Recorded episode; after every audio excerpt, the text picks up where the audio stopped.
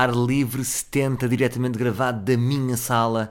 Não, hoje não estou no closet porque hoje preciso de luz. Sabem quando vocês vão almoçar com um amigo e dizem, pá, vamos ali à praia.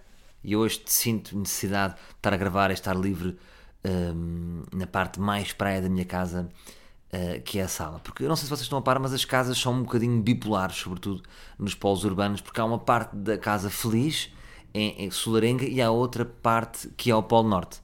Portanto, neste momento era para ir gravar para o closet, mas está lá um urso polar a dormir e então optei por estar na sala. Malta, como é que é? Como é que têm sido os vossos dias? Porque eu também nunca vos pergunto por vocês. Isto é um bocado egocêntrico. Como é que vocês estão? Estão bem? Pronto, já vos dei aqui a possibilidade de falar um bocadinho de vocês. Vamos falar agora então hum, da minha vida. Olhem, estou completamente viciado num som do Straka. Uh, é natural?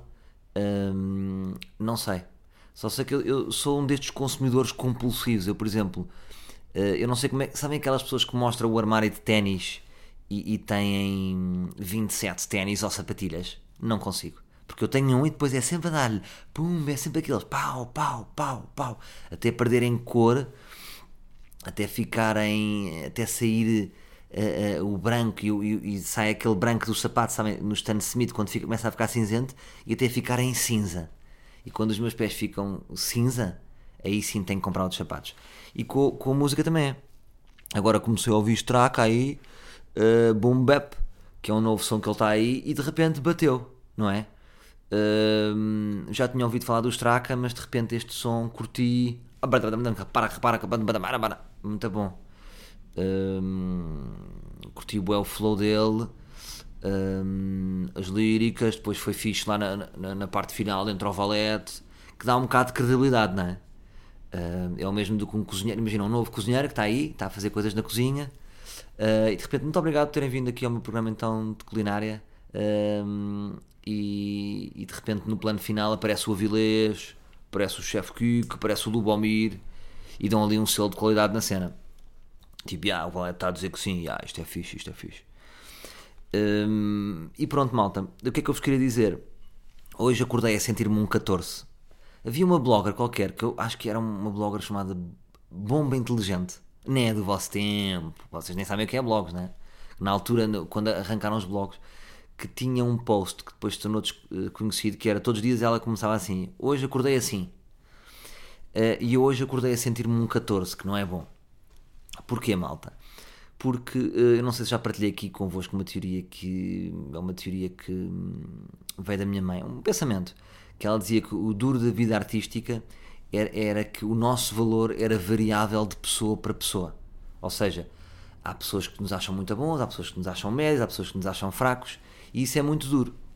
Eu, por exemplo, eu, às vezes gostava de ser diretor de marketing, porque imaginem, um diretor de marketing uh, do BPI já tem, pronto, é um 18 ou é um 17, imaginem, e não muda, tipo, não acorda um dia a, a ser avaliado pelas pessoas a ser um 12. É pá, o diretor de marketing do BPI é 12. Não, aquele cargo já lhe atinge aquela nota. A, a nossa nota muda todos os dias. Pronto, e eu já aprendi um bocado a conviver com isso, com, com, o facto do meu valor ser variável de pessoa para pessoa. Claro que o nosso objetivo, não é isto, é, isto é um videojogo, é angariar o um máximo número de pessoas que nos deem uma cotação alta.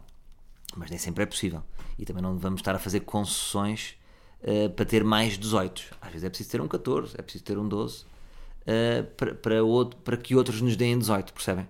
Temos que matar algum tipo de, de, de, pessoas pelo meio. Mas o que, é que, o que é que é o desgaste emocional de fazer uma tour uh, como estas que eu estou a fazer? Um, é que eu valho sempre o meu último espetáculo, percebem?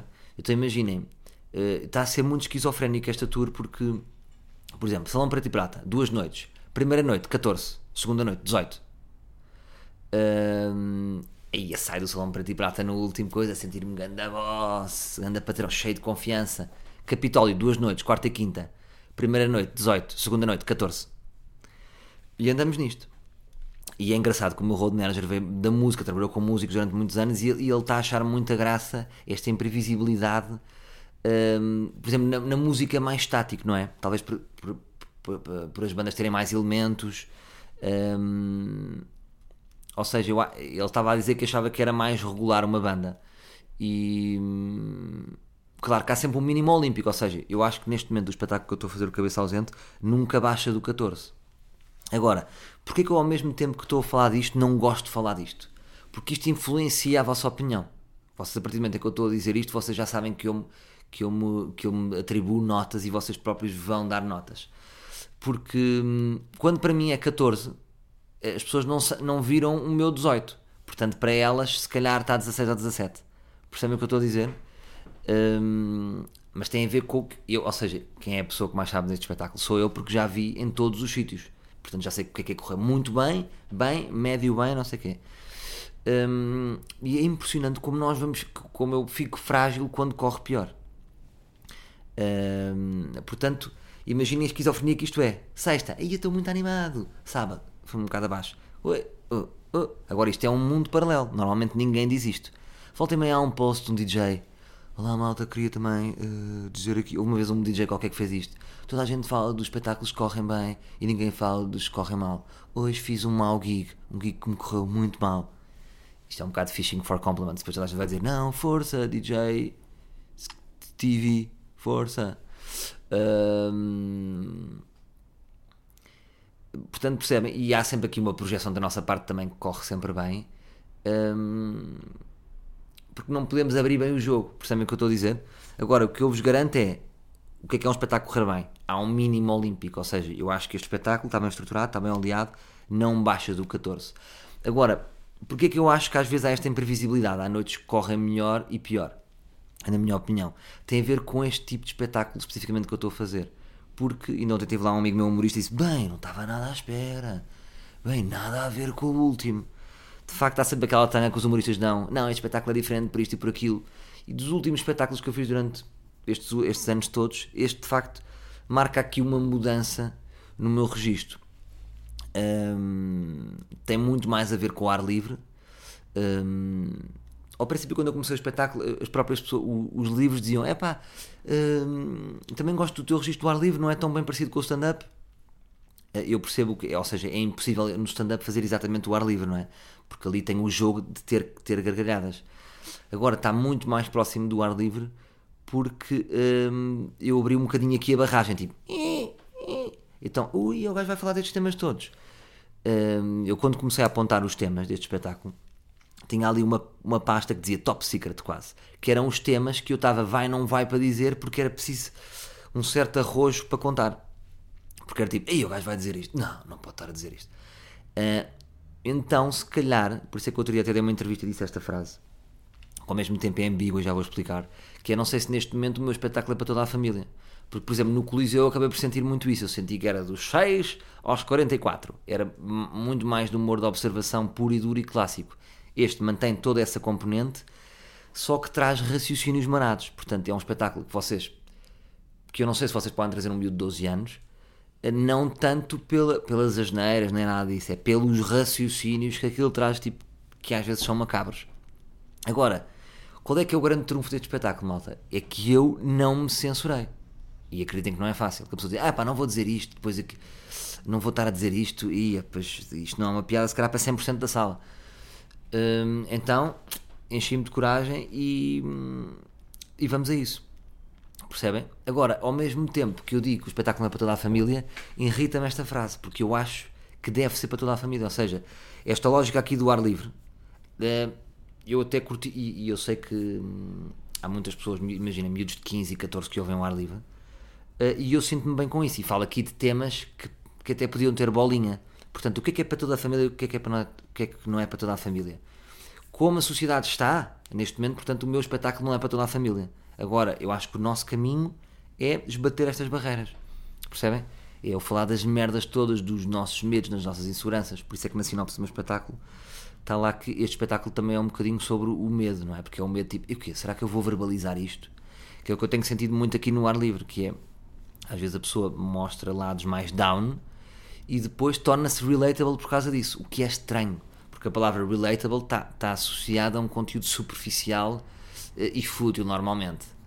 Hum, e eu estou aqui a descobrir outra, outra cena, percebem? A identificação por, eh, por profundidade.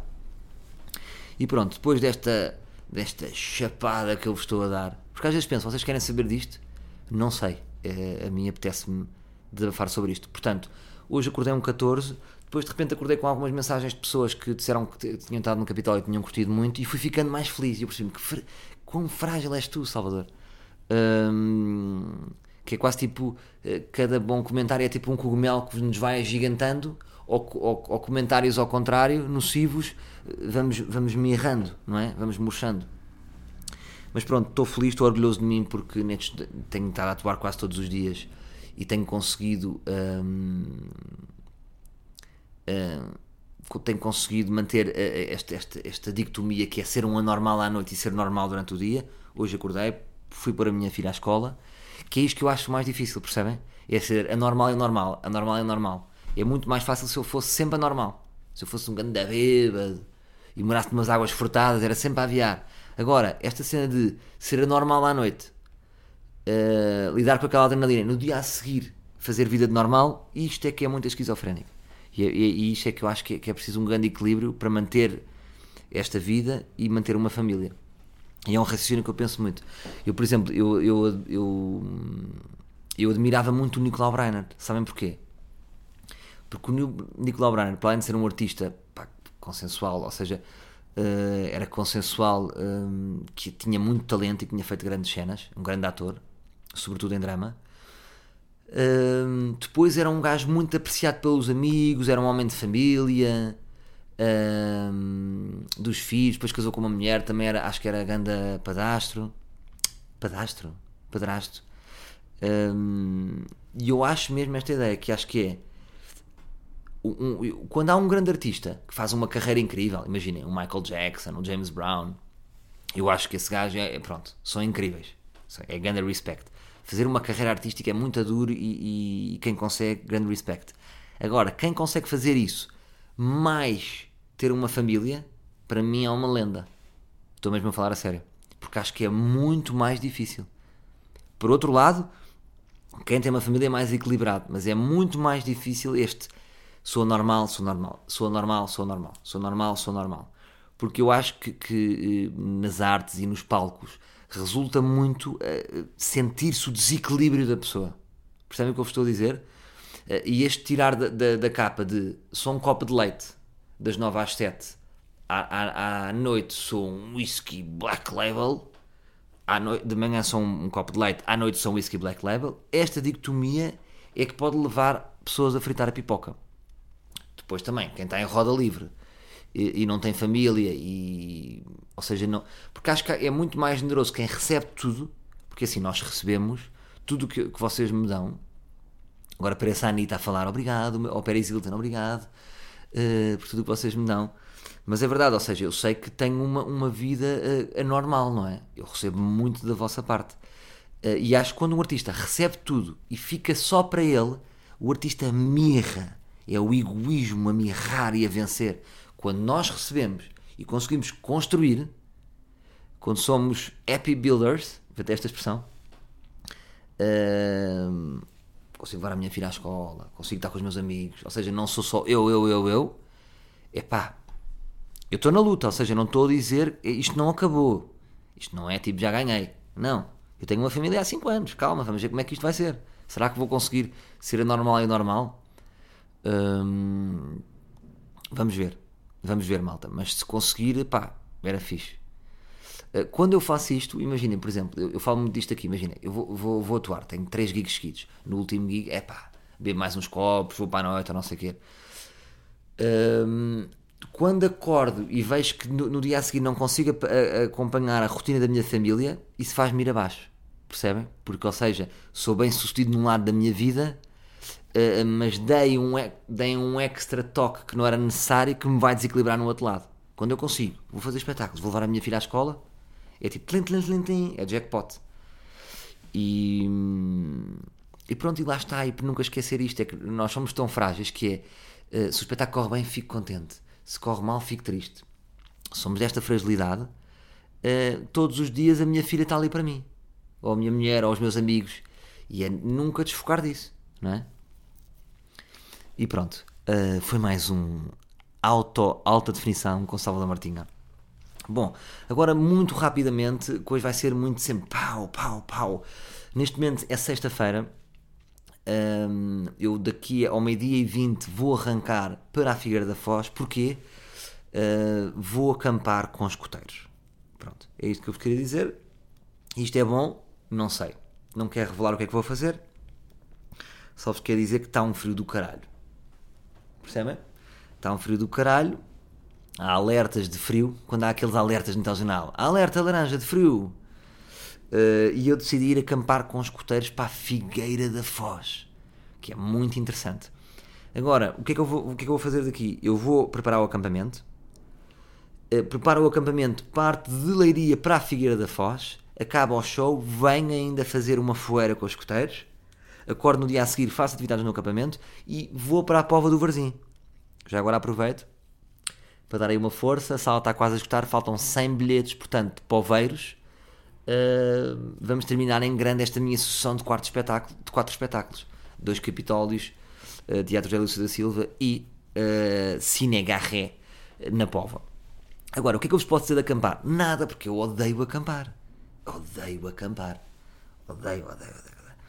Uh, eu, as últimas memórias que eu tenho de acampar é no Festival Sudoeste. E uh, eu acho que é muito importante no Sudoeste vocês irem bêbados para a cama porque não é bom. Quem é que gosta de acampar? Não é fixe. O que é que tem, o que é que tem de bom no acampar? Está frio. Está frio e depois de manhã é aquela chapa do sol que a pessoa acorda. Acorda tipo. Acorda quase em. Nem sei que, que sensação é que é. Parece que estão a fazer um tac. Um, depois sair da tenda ao processo. Tomar banho. O banho é pouco. É, é, é, pouco higiênio. É pouco, é pouco higiênio. É sempre pouco higiênico, não é? Porquê? Não tanto pelos balneários em si, mas pelas pessoas. Porque está sempre uma pessoa de tereré. Uh, sempre que nós vamos tomar banho no Sudoeste, há uma pessoa de tereré. Acho que é obrigatório, que é para nós dizermos, malta, pensa bem, nunca mais voltes aqui a esta banheira. Esta banheira. Banheira é uma palavra muito forte. Eu acampava muito com os meus amigos quando era puto, fazíamos a Costa Vicentina. Isto por acaso é uma dica que eu dou aos mais novos, que é Costa Vicentina, sem dúvida nenhuma, vocês têm que fazer isso, que é pegar nos vossos amigos. Isto é aquela primeira viagem de amigos, sabem? Aquela viagem de kick-off, de arranque. Pá, o Topio tem carro, já tem carro, tem um microcar. Ah, então não dá. Uh, mas o Júlio acho que tem um Ford Fiesta. Então siga, pega no Ford Fiesta, que se partir todo é indiferente, só partiram 220 euros, que é o que custa um Ford Fiesta, de 71, e vão à Costa Vicentina varrer aquelas praias todas. E eu muitas vezes fazia campismo selvagem, selvagem com os meus amigos. Portanto, a minha experiência de acampar não é boa. Lembro-me uma vez também de, de acampar com os meus amigos em Rio Maior, na Serra da Estrela, e onde também houve alerta de frio e tivemos para ser evacuados. E eu outro dia estive a recordar isso. E como eu já era pussy nas alturas, é impressionante. Hum, portanto, havia uma sala de professores com, com uma, uma lareira e, e, os alunos estavam lá ao frio, estávamos ali no limite de evacuar e não evacuar. E eu era o aluno que estava sempre a fingir uh, uh, desculpas para ir beber chá e estar na lareira com os professores. Portanto, já era a minha atração pelas zonas VIPs. Um, mas pronto, olha, vou acampar com os escoteiros. Um, não sei o que é que, o que, é que vou, vou, fazer. Agora tenho que fazer uma mala de guerra. Acho que vou preparar-me, vou levar boas meias. Muito importante a meia. Pé quente. Pé quente é cabeça lúcida. Uh, se calhar vou levar umas boas calças de fato treino. O fato tem aquela lã mais quentinho. Um, pá, é preciso estar muito agasalhado. Uh, e ao mesmo tempo ter estilo, que é muito difícil. É? Nós no inverno não temos estilo. As pessoas andam nos shoppings com quispos e merdas e cenas. Uh, portanto, uh, vai ser isto, malta. Vai ser isto. Vou fazer camping. Camping. Porque eu não percebo qual é a cena, por exemplo, de maltas que, têm caravana. Não é? Há malta que investe tudo em caravanas e depois diz: isto é quase uma casa. Isto é quase uma casa. Então, porquê? Não sei se. Porquê que não vão para uma casa? Uh, não percebo. Eu, quem é que metia muito nisto? João Mazarra. João Mazarra e as suas, que é um macaqueiro, que foi a sua fase caravana, então vendeu-me caravana como o melhor do mundo e fomos numa vaca atravessar a Europa. Hum, agora, qual é o problema das caravanas? Quer dizer, as caravanas no fundo não têm nenhum problema, vou ser honesto, é muito confortável a caravana. Estão lá atrás, a nossa até tinha televisão e Playstation.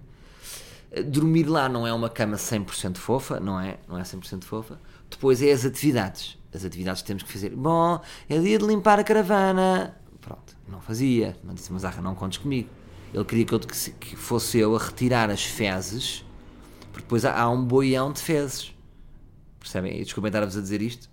Uh, e, e, e, queriam que eu, que, eu, que eu removesse o boião de fezes. Pá, recuso-me. Vocês sabiam que na, na Índia é, é uma sociedade muito organizada por castas.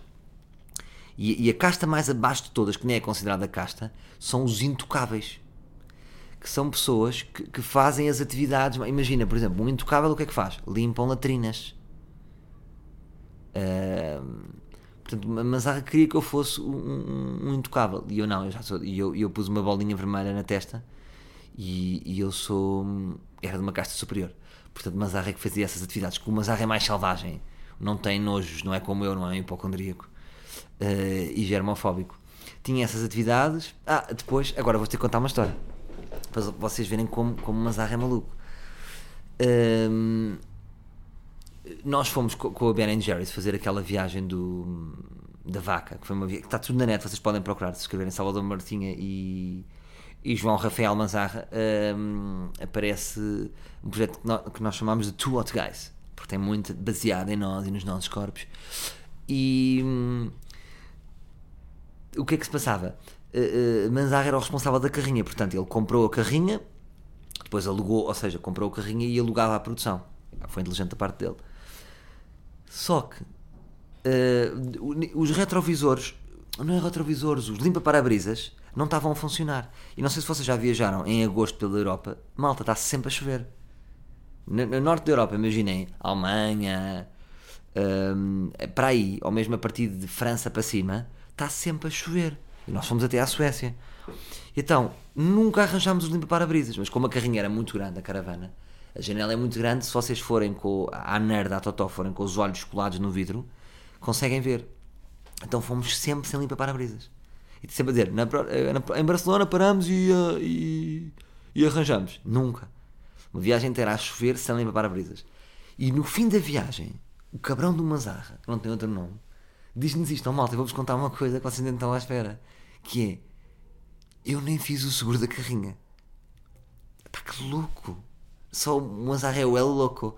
Então fomos de caravana, uh, uma viagem inteira, quer dizer, ele é, que se, ele é que se lixava, a carrinha também era dele, mas para verem o louco que ele é. Ah, malta, esqueci-me da caravana. Mas é isso que eu gosto no Mazarra, essa leveza. E depois acaba por tudo correr bem. Em viagem com Mazarra corre sempre tudo bem. Não podem pensar muito. Percebem? Se eles dizem, come isto, come isto que é bom, confiem. Não pensem muito, porque provavelmente estão a comer macaco. Um, por acaso há esta cena de comer macaco. E ainda se come macaco. Havia um filme qualquer, qual é que era o filme? Era o Indiana Jones, que eles comiam miolos de macaco. Ainda há pessoas que comem macaco. Vocês já comeram macaco? Não sei. Que tipo de comida é que eu hoje vou comer? Uh, não sei. Será que os escoteiros têm comidas preparadas para mim? Como é que vai ser esse processo? Eu só sei que quero fazer um momento, quero fazer uma boa fogueira à noite uh, e assar uns bons marshmallows. Bons marshmallows, ter boas conversas, talvez propor um jogo divertido aos escuteiros, tipo, bora jogar ao bate-pé, curtir. E pronto, estou muito expectante para ver como é que é a vida de escoteiro, porque há sempre este, este, este nosso preconceito, não é? Ei, os escoteiros são os grandes totós. Serão? Serão uns totós os escoteiros? Porquê que há esta ideia dos escoteiros? Um bocado por causa das roupas, não é? Porque imaginem, se trocássemos as roupas dos motards para os escoteiros e dos escoteiros para os motards, dizia-se, ei, os motards são os totós. Tem muito a ver com estética, malta, isto tudo. Portanto é isto, olha, tenho que ir fazer a minha mala, tenho que seguir o meu caminho, estou fresco, há dois dias seguidos não, não toco numa vodka Red Bull, está lá no camarim para, para convidados e não sei o quê. Outro dia, é para dar aqui um props a um miúdo que me apareceu, às vezes aparece-me cada louco, uh, um miúdo que insistiu muito, Salvador, posso falar contigo ao camarim? às vezes não responde, às vezes, malta, confesso, responde a quase tudo, mas às vezes, às vezes não responde. Outra mensagem, outra mensagem. É pá, à sexta respondi. Uh, e é um puto de 15 anos que me aparece no camarim a pedir-me conselhos para ser humorista e bué, assim, muito a sério, muito assertivo. Bom, Salvador, eu queria que me dissesse aqui então que curso é que eu posso tirar, porque eu não, pá, isto da tentativa e erro para mim não é muito bom, eu gosto de me formar primeiro e depois não sei o quê. E estavam lá o, a minha equipa, da minha agência, não sei o quê, então, mas tu mas tu qual é que é o teu objetivo? Epá, se possível, ser melhor que Salvador. Esse é o meu, objetivo. Um, ok? boé da série, eu tive-lhe a dar dicas, e por acaso também é isto, malta, eu não sei como é que estamos a nível de workshops de humor. Eu sei que o Nelson Nunes do Com o Humor Não Se Brinca organiza uns, um, e o que eu estava a dizer ao puto é, é muito importante, esses cursos são importantes, são fixe, se souberem mais dicas, chutem-me que é para depois chutar esse puto. Um, Porquê? Porque eh, eu dou sempre esse conselho das pessoas seguirem esses cursos, porque acima de tudo pelos amigos que vocês vão fazer. Vocês aí vão conhecer amigos que, hoje, que têm os mesmos interesses do que vocês. Eh, Eu, por exemplo, para mim foi muito importante os meus amigos que eu fiz na comédia, não é? O Alexandre Romão, o Rui Sinal de Cordes, Zé Verão na altura, o João Miranda. Eh, esses amigos iniciais, que ainda até hoje perduram, foram fundamentais, porque acabaram de ser amigos com que fizemos eh, imensos projetos juntos. Portanto, nesses cursos vocês vão, vão encontrar comedy buddies. Hum, portanto, eu acho que faz, faz, fal- faz falta um curso com mais. um curso com mais consistência, com mais regularidade.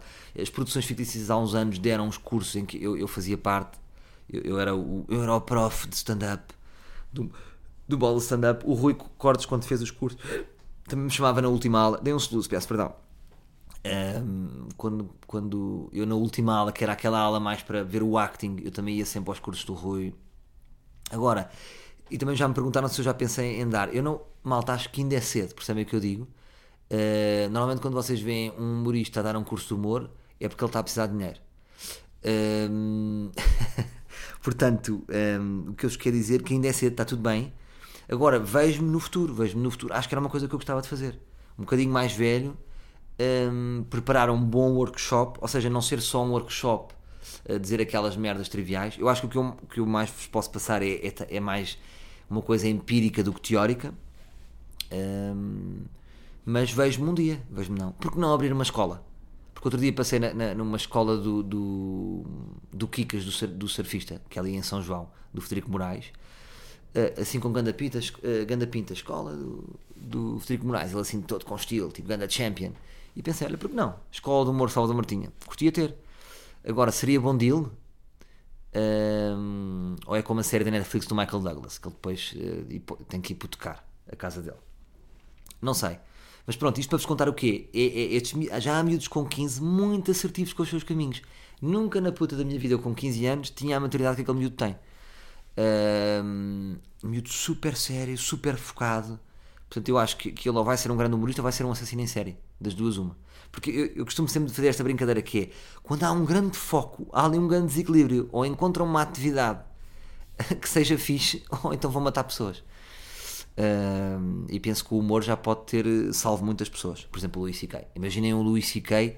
sem ser um gênio do humor. Era só um punheteiro. Está bem? Portanto, malta, hum, é isso. A tour continua hum, aí na estrada. Está tudo a correr muito bem em termos de, de bilheteiras. Pá, obrigado mesmo. Obrigado. Eu não, não tenho agradecido muito porque acho que às vezes é, vocês também não querem saber dos obrigados. Obrigado. Obrigado à rádio que me apoiou. Obrigado à minha equipa. Mas pá, muito obrigado, sinceramente. É, é a tour em que eu vendi mais bilhetes, claramente, sempre. Eu acho que dupliquei o- os bilhetes vendidos em relação à última tour. Um, e a isso deve muito também ao ar livre. Eu acho que há dois fatores decisivos: rádio comercial no apoio, um, que não tinha o ano passado, ou seja, tive a partir do Coliseu e isso nota-se, e sem dúvida o ar livre. Imagina, eu pergunto sempre: há aqui ouvintes do ar livre e 25% da sala uh, é composta por livros, pá, e já é um número muito significativo. Portanto, muito obrigado. Um, faltam para aí 20 e tal espetáculos, está tudo a correr muito bem. Uh, uh, os, os- os três espetáculos que, que eu estou mais preocupado é Madeira, Açores. Um, Açores normalmente estou sempre mais confiante, porque já lá fui mais vezes. Madeira não. Ou seja, não sei bem, percebem? Não tenho grande ligação à Madeira. Fui lá duas vezes e correu bem, mas não, não vou lá muito regularmente. Uh, e Beja. Beja é aquele lodo, não é? O Alentejo é sempre. O som que eu ouço do Alentejo é. grrr, grrr. De resto está a correr muito bem e posso já avançar em primeira mão, acho que já avancei, mas posso, acho que já é oficial. A tour vai ser fechada hum, no Centro Cultural de Viana do Castelo, que é um espaço gigante, é quase um pavilhão, aquilo é para duas mil pessoas. Então vamos fechar em grande a tour dia 9 de março hum, em Viana do Castelo. Portanto, vamos fazer, abrimos uma última data no Capitólio, a sétima data no Capitólio, uma recorde de datas em Lisboa, que é dia 8 de março, sexta-feira, e dia 9, rumo para Viana do Castelo, e vamos fazer uma grande festa de despedida. Está aí o Zé Mário, sou menino para ir, continua aí. Uh, ainda podem enviar um ou outro desafio, continuem, porque ainda estamos na, na luta, uh, mas já começaram as gravações. Não quero revelar muito, escuteiros. E pronto, malta. Grande abraço. Uh, gostei muito de vos conhecer. Vocês parecem muito mais acessíveis do que na televisão. Está bem? Ah, só termino. Ah, oi, oi, é, então. Tenho que terminar só aqui com uma pergunta, que é. Uma pergunta, uma pergunta para o ar. Então a Cristina Ferreira fez um mocho ao Insta? Só vos digo isto. Fiz uma Insta Story com isso, em que ela faz um mocho ao Insta. A minha pergunta é: coincidência? Ou existe um livre uh, infiltrado na equipa da, da, da, Cristina? E a minha pergunta é: um livre uh, fazia esta proposta à Cristina? Cristina, agora fazer como Salvador? Ou não faria? E dizia: não, não, aquilo é um conceito de Salvador, não vamos estar a fazer isso e não sei o quê. Não sei. Estou-me a cagar, é na boa a Cristina fazer. Um, mas achei giro. Está bem? Até para a semana, meus livros.